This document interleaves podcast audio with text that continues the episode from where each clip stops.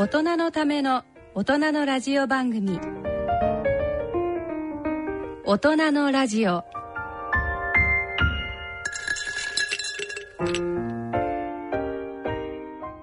皆様ご機嫌いかがでいらっしゃいますか？大宮時子です。毎週第5週目のこの時間は特集を組んでお送りしております。今回はがん患者及びその家族に焦点を当ててお送りいたします。今回は日野沖夫のがん哲学学校のコーナーを拡大してお送りいたします。それでは大人のラジオ進めてまいります。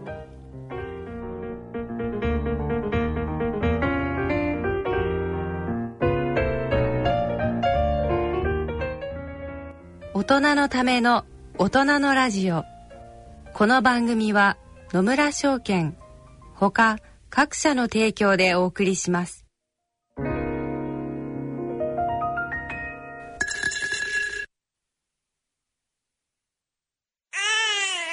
人生100年時代100年の人生をどのように生きていますか？大きくなったらケーキ屋さんになりたい結婚しても今の仕事が好きだから続けたい。自分が作った料理で世界中の人を幸せにしたい。いつまでも元気でいたい。80歳でフルマラソンを完走したい。夢はどの世代でも大きく広がる。あなたの人生夢無限大。でも必要なものは族友人そしてお金。あらゆる年代に合わせたサポートでいつでもあなたに寄り添います。今からずっとこれからもっと。人生100年パートナー野村証券。それの裏に来て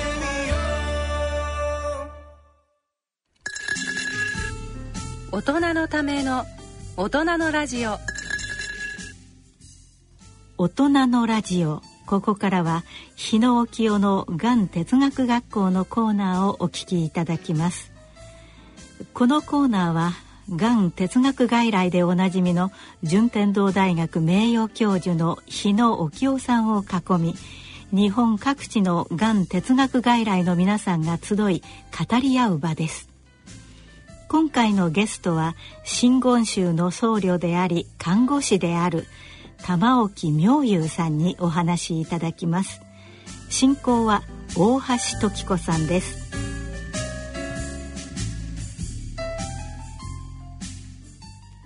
皆様ご機嫌いかがでしょうか？進行役の大橋時子です。ここからのこの時間は日野清のがん哲学学校と題してがん患者の皆さん医療従事者の皆さんと共にお送りしてまいります。日野先生今日はどうぞよろしくお願いいたします。よろしくお願いします。さあ今日もご観覧の皆さんたくさんお越しいただいているんですが皆さんもう8月も終わろうとしていますがこの夏はどんな風に過ごされたんでしょうか？皆さんからいろんなエピソードを教えていただければと思います。田中エレナさんはいからお願いしましょう。私の夏の思い出は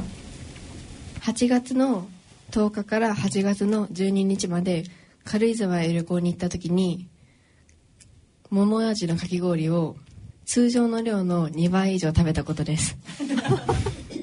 え田中さんは中学生になったばっかり。そうです、はい、ご家族といらっしゃったんですか？ああのおばあちゃんとお母さんと私で行きました。はい。で桃味のかき氷を2杯食べたという。いや通常のあのお祭りで売ってるようなかき氷の量の2倍分のメニューがあってそれを注文したんです。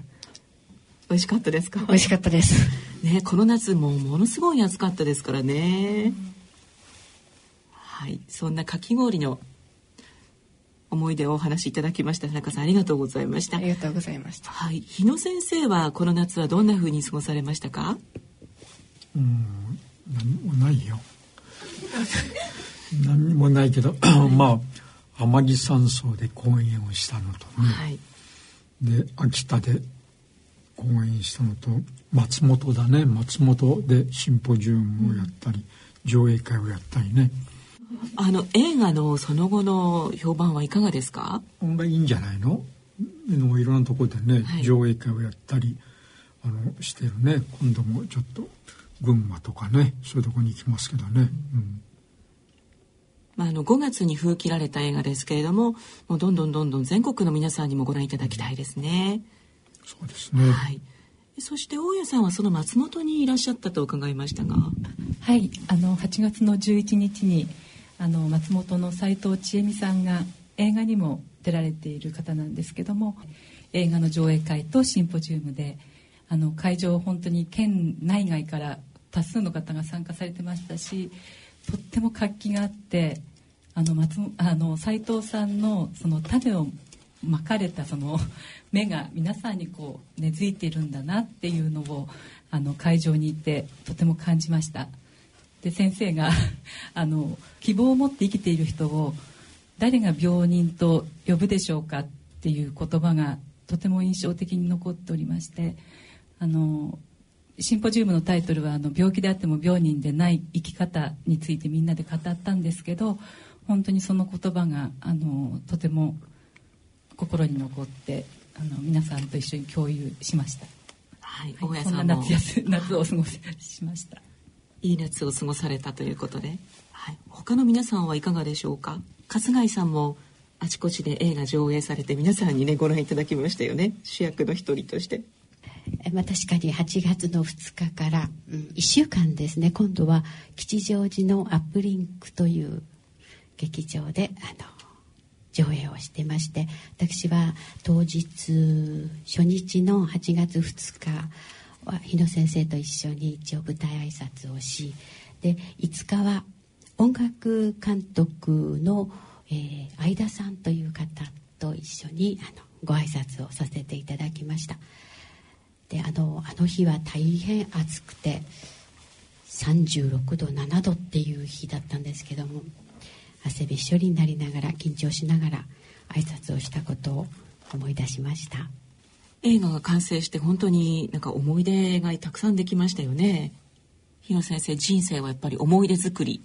といつもおっしゃってますが。そうですね。人生思い出作りだから何かあの後になって思い出すようなねことをやるのがいいですね、はい、で皆さんいろんな思い出を作られた夏となったようです。えー、さて今回は看護師であり僧侶でいらっしゃいます玉置妙優さんをお招きしております、えー、玉置さんどうぞ今日はよろしくお願いいたします。よろしくお願いいたします。さて玉置さんはプロフィールを拝見させていただきますと大学は法学部をご卒業されてまた看護師の道そして今日はあのサムエと申し上げてよろしいんですか？紫色のね、はい、素敵なお召し物でいらっしゃるんですけど真言宗の僧侶の道を歩まれてで現在は看護師の傍らスピリチュアルケアの活動をされていらっしゃるということなんですがご著書に死にゆく人の心に寄り添う医療と宗教の間のケアそしてまずはあなたのコップを満たしましょうなどたくさんのご著書をお持ちでいらっしゃいます。死にゆく人の心に寄り添うという本読ませていただきましてああもう少し早くこの本に出会えればよかったなって思ったんですけど今年の、ね、1月にそうですね、はい、出版された本なんですけれどもね、うん、私もあの6年前に母親がんで亡くしまして、うん、その時に感じたことがこういろいろ書かれていてその時に読んでいたらなんて楽になれたんだろうかっていうふうに思いました。看護師さんとして僧侶としてもう死に向かう時の臨床現場のご様子たくさんご覧になっていると思うんですけれども、うん。その中で、うん、あの体と心の変化ですとか、はい、またあの大切な人の死に直面した時に、うん、あのいろんな方々どんなふうに振る舞われてるのかなどその2つの立場としてどんなふうにご覧になられてますか？そうですね、まあ、看護師として見ていた時と、はい、まあ、僧侶という立場も加えてみる今とでは少しだけ違うんですけれどもね、まあ、一番大きく違うのはやっぱり看護師っていうのは医学というものの、まあ、バックボーンを持ってで大きな目的はやっぱり治すことが大大半ですよね。うん、もしく治さないんだったら現状維持をするどれぐらい長く、まあ、命を続けるかっていうところにどうしても軸がいってると思うんですね。でも現場で看護師をしていた時にそれが本当に一つだけの考え方なのかなというのを思いながら、まあ、現役をやっていたところがあったんです。っていうのは、まあ、抗がん剤とかなかなか副作用がきついそういうお薬も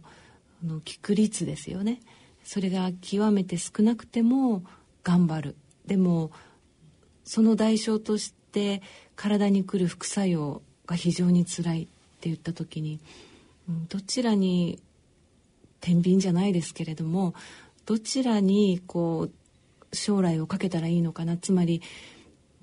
副作用で苦しんでも効く率が少ない薬を頑張るのかそれとも効く率が少ないなら副作用がない要するに抗がん剤を使わない？そういう選択肢もあるんじゃないかななどとちょっと現役の時モヤモヤしてたんですね。はい、で実際に患者さんにそういうことを聞かれた時にも看護師だった時にはいやでも先生がね頑張ろうって言ってるから頑張りましょうとかそういうようなお話をしてた記憶があるんですけど。でも今は僧侶という、まあ、自分が少し価値観が変わったのでうんどっちもありだなという。つまり治療を一生懸命するのもその人の人生だし治療しないというのもその人の人生だし。でそこをあのざわざわしないで私自身の気持ちがですけどざわざわしないで見られるようになったかなと。は思ってます。なんかちょっと今質問していただいたのと違う感じの答えになっちゃってごめんなさいね。はい。あの玉置様のご経歴を拝見しますと、うん、なんか皆さんのこう3倍ぐらいの人生を歩んでらっしゃるなって感じがするんですが、まあ、あの普通に法学部を卒業されて、うん、一般の企業に就職され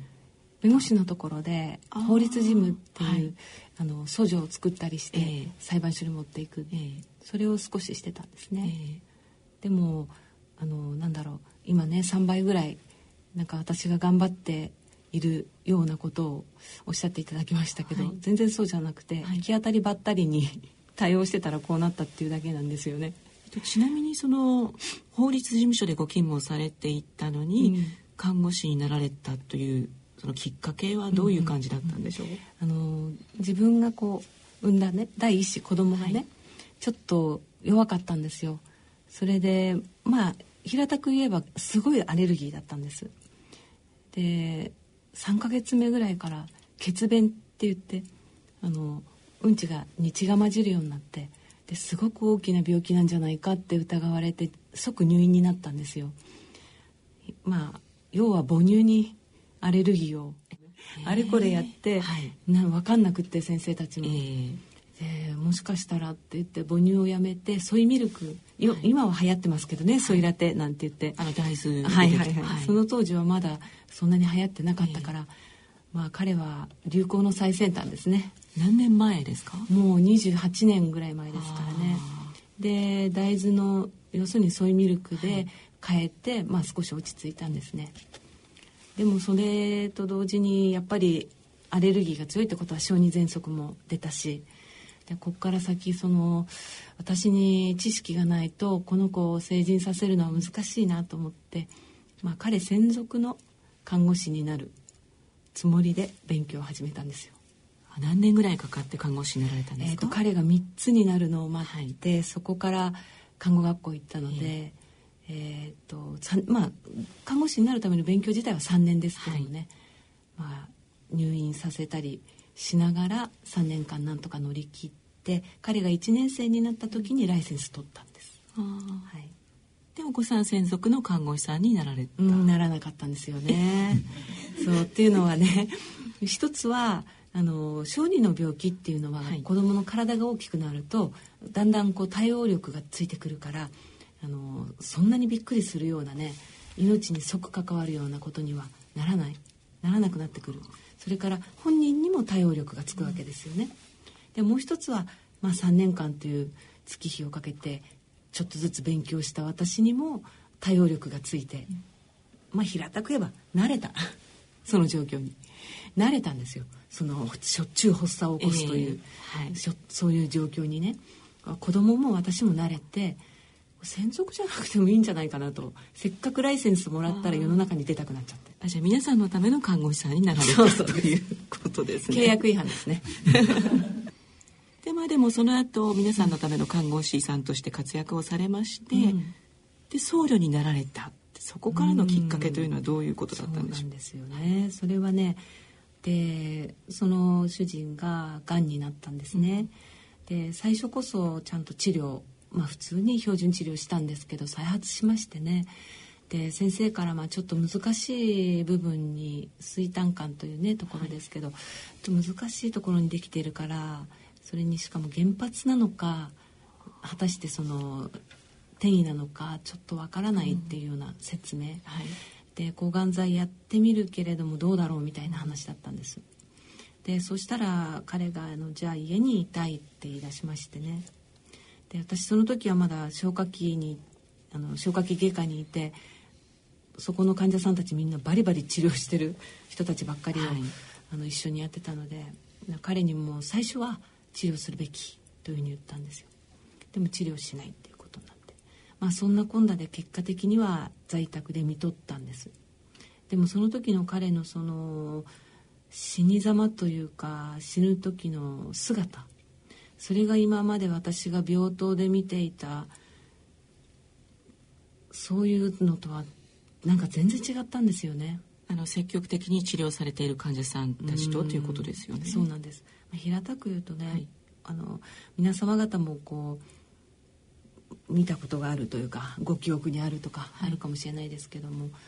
最後の方もう体が食べ物もいらないし水もいらないしってなってるけれども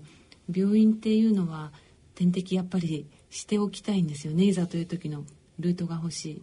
でルートをキープするためには流さなきゃいけないからお水がある一定量は体に入っていくわけですよ。でそれが必要じゃない場合どうなるかっていうとむくむってことになりますよね、えーはい、で私割と病院ではそのむくんだお体っていうのを、まあ、よく見てたんです。だから人間ってこうやってむくんでね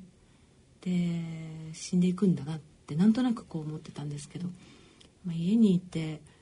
飲めなくなったら飲まないし食べなくなったら食べないっていうやり方をしましたら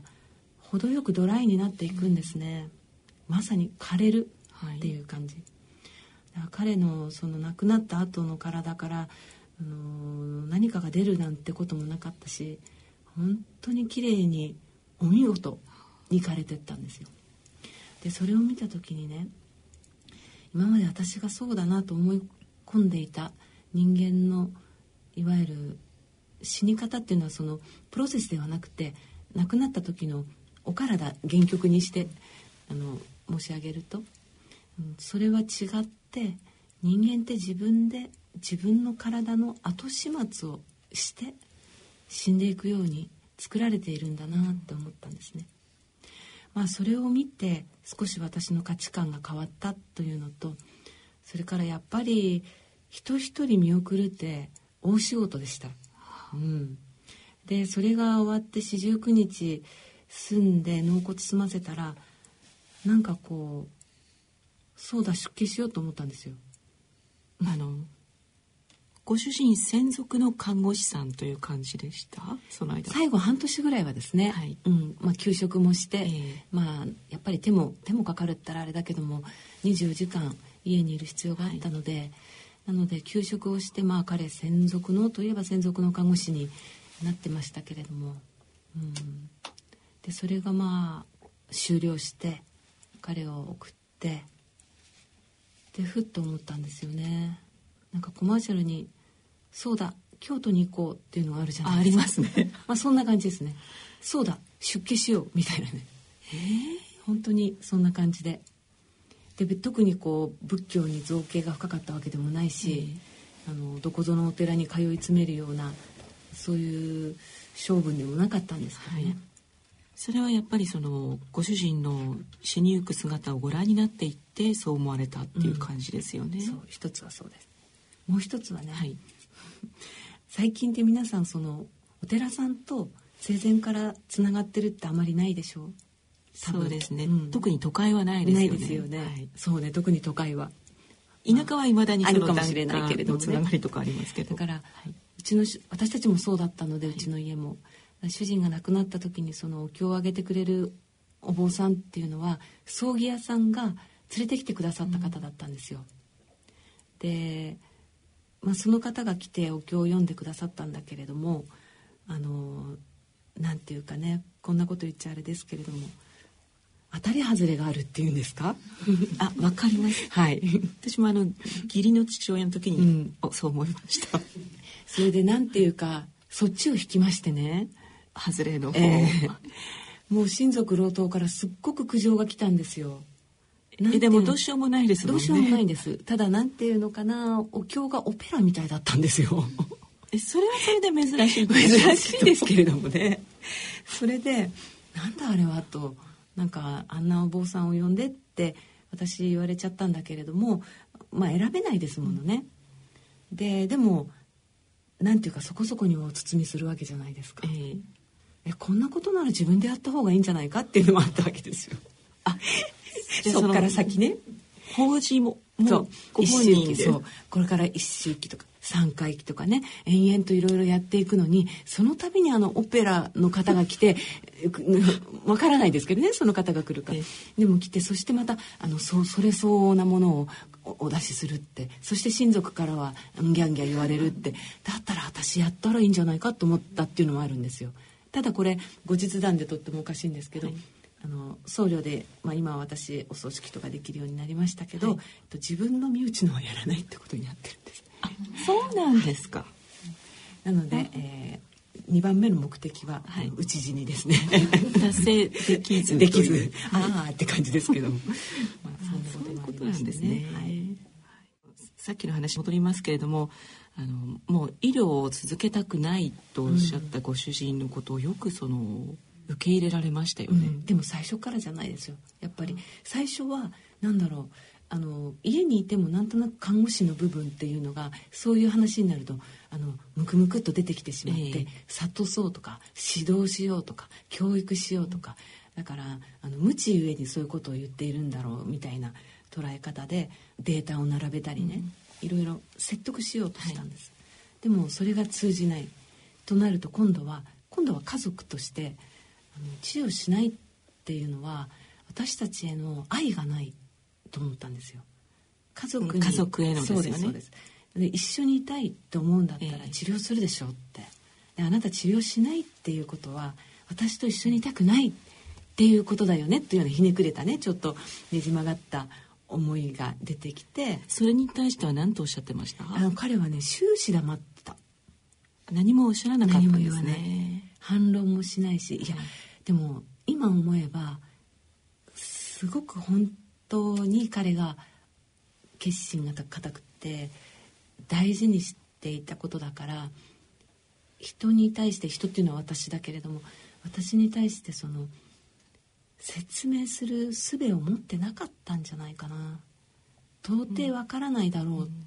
と思っただろうし、自分の気持ちがですよね、はいはい、そのことを説明して分からせるために使う労力の多分虚しさも感じていたかもしれないし、とにかく黙ってましたね。あの何を言ってもね。でまたその黙ってるっていうのがあの腹立たしいわけですよ。こちらとしては。言葉が欲しいと思いますよ。はい、言葉の応酬とか、話し合いとかができれば取り付く島があるんでしょうけど、はい、まあ、何を言っても黙っている。ただ言うことを拒絶するわけでもないんですね。聞いてるんですよちゃんと。でも反論もしなければ私の考え方をあの否定するわけでもないしただ聞いてるっていう感じ。それにそのそんなような感じの彼にあのいろいろ喋り続けて喋り続けているうちに私自身があの考え方を修正ししていった感じですね。最終的には彼の言う通りにやっていこうとで在宅緩和ケアが始まったということですけども。私も母親のケア1ヶ月だけうちで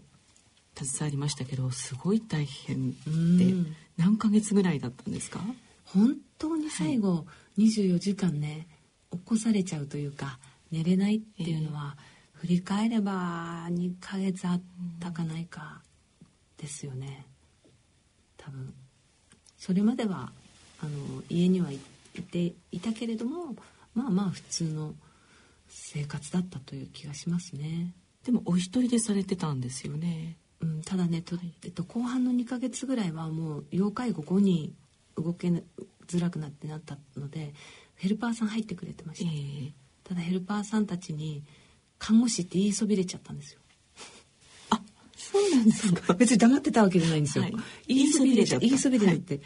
あのいきなり指導とかされてたので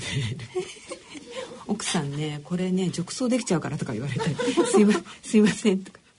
っていうでも一番言われたのは、はい、これお家で見てる状態じゃないよっていう。病院に行かなくていいのっていうのを当時は一番言われました。当時何年前ですか？だからもう8年。前でもまだ8年前だと、はい、在宅で見とるっていうことが今ほど今かなりもうなんかみんな在宅に見取りに向けて逆にそうしよう頑張ってる感じじゃないですか、はい。えー、まだ8年前だとね、はい、その流れはあったんですけど、えー、慣れてないヘルパーさんたちも多くてだからお説教でしたね。看護師さんに対して。看護師じゃないと思ってるからこの奥さんわかんない。奥さんなのよ。こんなになってるのに家で見ようとかしてみたいな感じだったと思いますねあと周りのご家族の方の反応とかはどうでしたか？それはね、はい、なんだかんだ言って私の両親が一番世間体が悪いっていうことですよ。世間体ですか？そうです。あなたは看護師でみんな知ってるのに自分の家族が病気になった時に病院にも入れない。鬼嫁みたいな。そうそうそうそうそうで要するになんだかんだ言ってまだ病院に入るということがベストチョイスで病院に入る病院で療養する以上にあのいいことはないんだっていうふうになんとなく思ってたんでしょうね周りがね。であとは仮にそれがそうじゃなかったとしても病院にいるよりも家の方が本当はいいかもねってどっかで思っているところがあったとしてもでも世間的には病院にさえ入ってれば誰にも何も言われないんですよ。やっぱ世間体ですよね、うん、っていうのがちょっとあったような気がしますね。まあ、でも結果ご主人はお家で亡くなられてすごい幸せだったと思われますか？うんとねそれは分かんないです。っていうのは幸せだったかどうかっていうのは彼が判断することで、うん、私が見てて幸せそうだったかどうかというのとはね根本的に違うと思うのでわからない。聞いてみたいですね。聞けるもんなら天国のご主人？にそう天国行ってるかどうか わかんないですけど。ここでディスってもしょうがないです。さあさてそうだ僧侶になろう、うん、という感じで僧侶になられることを決意されたわけですけれども修行が大変だったんですよね。うん、それなりにですね、はい、あの私は高野山の二層学院っていうところで修行したんですけど年齢制限がありましてね。あそうなんですか、はい、50歳までなんですよ。あ決まってるんですか？決まってるんですね。一応ね、はい、でもそれはあの50歳なんだろうあのなぜ年齢をするかっていうのは年齢じゃなくて体力の問題なんですよ。そんなに修行が厳しいんですか？もう全くもって体育会系ですよ。なので体力的に持つかどうかで一応50の年齢を切ってるっていうとこなんですね、で私ちょうど最初に得度したのは478でしたけれども、はい、あの1年に1回ずつ修行を進めていったので、えー、指導家業っていう最後の修行に入ろうとした時にもう51になってたんですよ。うん、で門前払いをされるかと思ってお電話をしたらまああのご縁があるならやれるはずだからやってごらんなさいよって言っていただいて入れていただいたんですよね。何日間の修行なんですか？約100日ですね。前後入れてもう少しですから、まあ、なんだかんだで1年ぐらいですか。1年弱ですね。でちゃんと続けられたということですよね、うん、本当にね。続けられたはられました。られましたよ。具体的にどんな修行の内容なんですか、うんとねまあ、具体的な修行の内容は言ってはいけないということになってるのででも、うん、あの若干の上辺だけを言いますと、ね、はい、まあ拝んでますねほとんど。お経を読んでいる。拝んでいる。拝んでいるかまあ高野山の中なので奥の院とか伽藍とかあるそこをお参りしているか掃除をしているかどれかですかね。であとは食べるということとお風呂があるじゃないですか、はい、でもそれ食べるのも修行なのでまあ楽しくおしゃべりをしながら食べるとか何あ今日のおかず何かな？なんて見るじゃないですか。普通の食事だと、まあ、そんなことをするとお目玉なんですよね。前を向いて食べなきゃいけないわけですよ。誰とも喋らず。もちろんもちろん、はい、もちろん。そしてその時にはもう何ていうか正座をしまくった足が痛くて痛くてもうなんか食べるために正座してるのもきついのでもうみんな飲み飲み込むように食べてましたね。とにかく早く食べてしまうそしてみんなが同じ速度で同じように食べなければいけない。